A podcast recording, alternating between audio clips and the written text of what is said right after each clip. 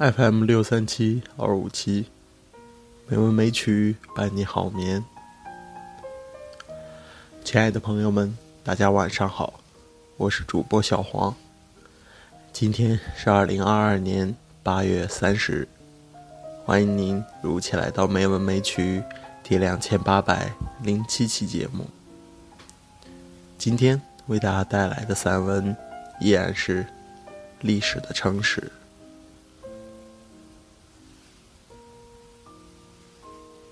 为什么后世的战争狂人、毒夫、民贼、法西斯分子都没有像挪威海盗那样完成转化？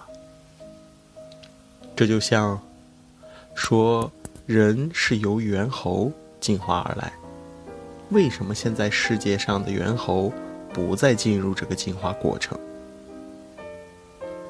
我想。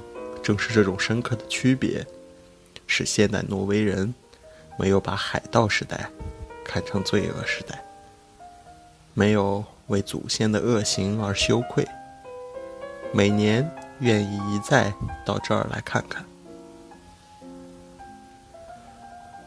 这种深刻的区别，在于挪威海盗的出现有一种历史的诚实，在极端恶劣的自然条件下。无以为生，又不知道其他的谋生方法，更未曾受骑马的精神启迪，他们就手持刀剑上了船。换言之，他们彻彻底底的站在蒙昧和野蛮的荒原上，几乎是别无选择的走向了恶。正是这种历史的诚实，正是这种粗粝的单纯，使他们具有最大的被救赎的可能。文明的秩序对他们来说是蓦然初见，如醍醐灌顶。相比之下，后世的许多邪恶就失去了这种历史的诚实。那些战争狂人、毒妇、民贼、法西斯分子，往往很有文化，甚至还为自己的暴行编造出一套堂皇的理由。这就不是文明演进长途中的自然顺序了。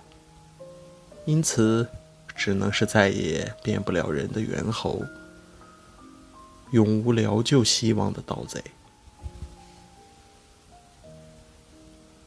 这使我联想起一件小事。这些年，中国大陆市场上盗版猖獗，盗版最早就叫海盗版，因此在名称上与挪威海盗有一些关联。我一度曾宽心痴想，这些人的行径也许能冲击一下出版体制上的蒙昧时代，然后由野蛮时代。进入文明时代吧。因此，曾在报纸上对他们好言相劝，说如果及早改邪归正，也有可能成为一个生龙活虎的出版家。但事实证明，我想错了。他们不存在挪威海盗那样的历史的诚实，而是熟知文明规范。还要连篇累牍的证明被害者是如何该杀海盗。既然文明已被捏错在他们手上，他们也就不会再向文明进化了。与他们相反，挪威海盗不大为自己申辩，因此那个时代变得沉默和神秘。差一点儿让后代茫然于他们的存在。千百年来，这样的群落一定还有许多。由于无法以文字语言进入历史，历史也就把他们删除了。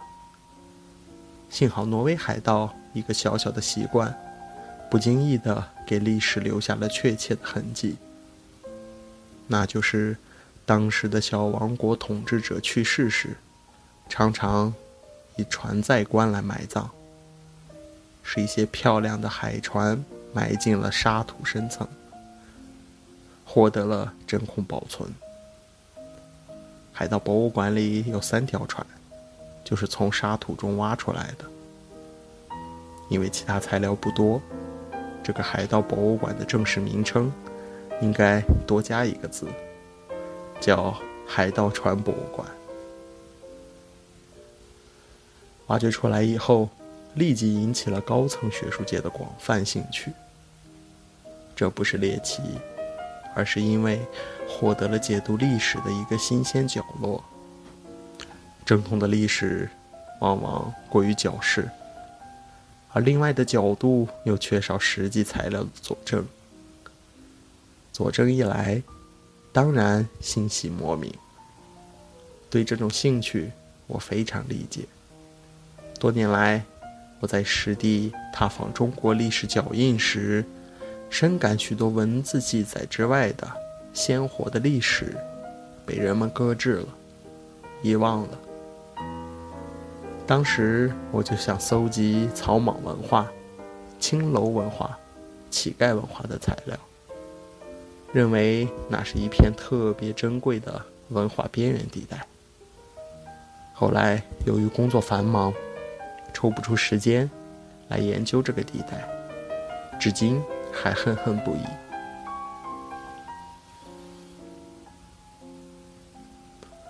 挪威的海盗文化，却有一批学者在认真研究。陪我参观的馆长迈克尔逊，就是奥斯陆大学的教授。他说，他周围专门研究海盗时代的学者就有十余名。我问他最近研究的兴趣点，他居然说是在研究那个时代的北欧与佛教的关系，这当然让我兴奋。问他有什么起点性的依据，他说在斯德哥尔摩郊外出土一尊佛像，据测定是海盗时代从东方运来的。另外，还在海盗船和地下。发现了贝类传承的项链，很可能就是佛珠。我建议他不要对后一项研究花费太多精力，因为佛教反对杀生，一般不会用贝类来传佛珠。而在其他的原始部落的遗物中，我也经常看到这种贝类项链。他又说，海盗时代与伊斯兰教的交流。已有大量的证据。我知道，馆长先生一直着眼于宗教，是想进一步解析从野蛮走向文明的外来精神条件。这种研究既属于历史学和考古学，更属于人类学和哲学。于是，海盗这个狰狞的名词，在这里产生了深厚而斯文的内涵。这个小小的博物馆支撑起了超越人们常规思维模式的文化反差，因此很有精神力度。呼呼有生气的屹立在海边。